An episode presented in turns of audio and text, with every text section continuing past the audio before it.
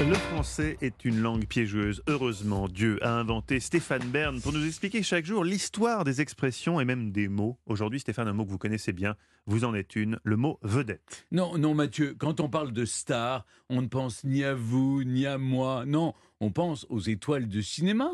Je ne vous apprends rien, star en anglais c'est étoile, mais sachez que c'est en 1896 que Méliès créa sa firme, son nom Star Film.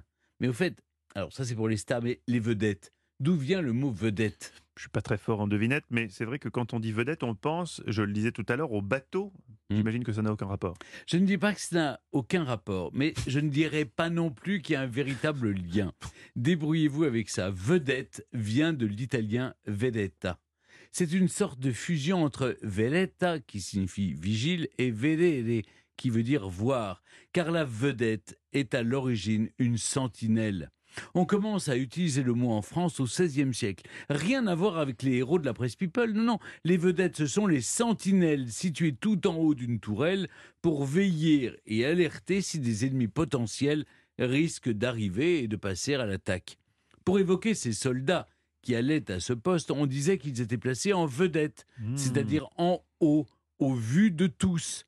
Plus tard, quant à la fin du XVIIIe siècle, les acteurs de théâtre commencent à avoir une petite renommée. On mettait en vedette les noms principaux en les plaçant, comme disait le grand Charles, en haut de l'affiche. Quand vous parliez des bateaux tout à l'heure, Mathieu, eh bien, vous n'avez pas complètement tort. Eh oui, les vedettes étaient aussi et surtout des navires de surveillance. On revient donc à notre histoire de guérite. Allez, terminons avec une citation de star, George Clooney.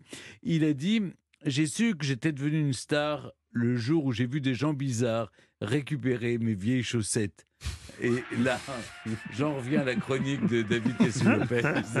Les vieilles chaussettes de Alors George là, Clooney. là, c'est ultra Ça, c'est vintage. vintage. C'est- c'est- ça a le parfum du vintage, quoi. Vous Ah, en le êtes, vous parfum. à- Le parfum, Ouais. on peut les parfum des laver. pieds aussi, hein. Ah, il vaut mieux les laver. Vous, vous en êtes à ce stade de notoriété, Stéphane Il y a- Il y a Non, déjà des non. gens qui ont fait vos poubelles, des choses comme ça. Il paraît que ça, ça arrive hein, aux, aux- aux grandes stars. Des, des- Aux grandes stars, vous avez tout dit. Oh, bah Non, oui, bah oui, ne il pourrait y m'arrive avoir. pas. bah, il y a des gens qui ont des t-shirts. euh, J'ai vu, une- j'ai vu, pas, Oui, j'ai vu Clara passer Luciani. Clara Luciani qui a une- un t-shirt de, Stéphane Bern. Oui, parce qu'elle m'aime et c'est réciproque. Ah oui, bah, c'est bien ce que je dis quand même. Vous êtes quand même une vraie star.